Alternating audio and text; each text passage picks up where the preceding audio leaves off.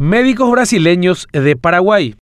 Los senadores cartistas enterraron la posibilidad de ordenar y transparentar la situación de los estudiantes de medicina con la suspensión por cinco años de la creación de nuevas facultades que ofrezcan la carrera de medicina. El argumento para rechazar fue que los brasileños traen plata al país.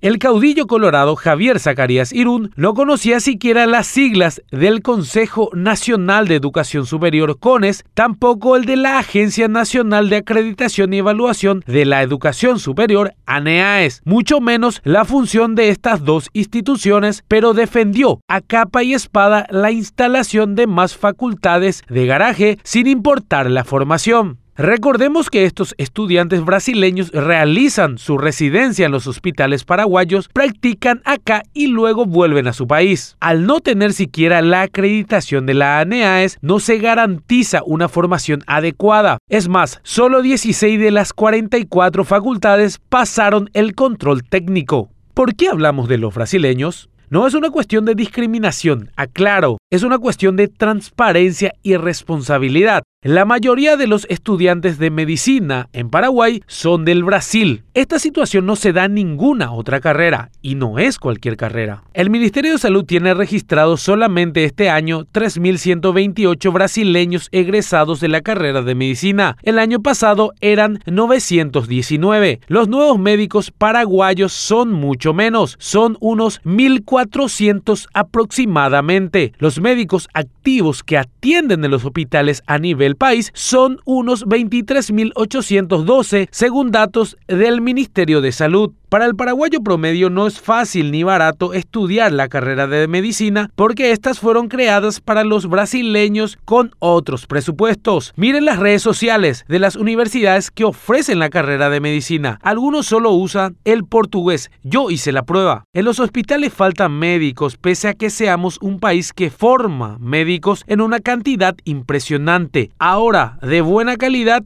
no lo sé, tengo mis dudas. El presente en los hospitales es malo, el futuro, así como están las cosas, tampoco es muy alentador. No sé cuándo vamos a estar mejor, mientras tanto todo va a seguir igual, incluso en las facultades de medicina. Y ojo, en manos de quienes estamos. La situación es preocupante.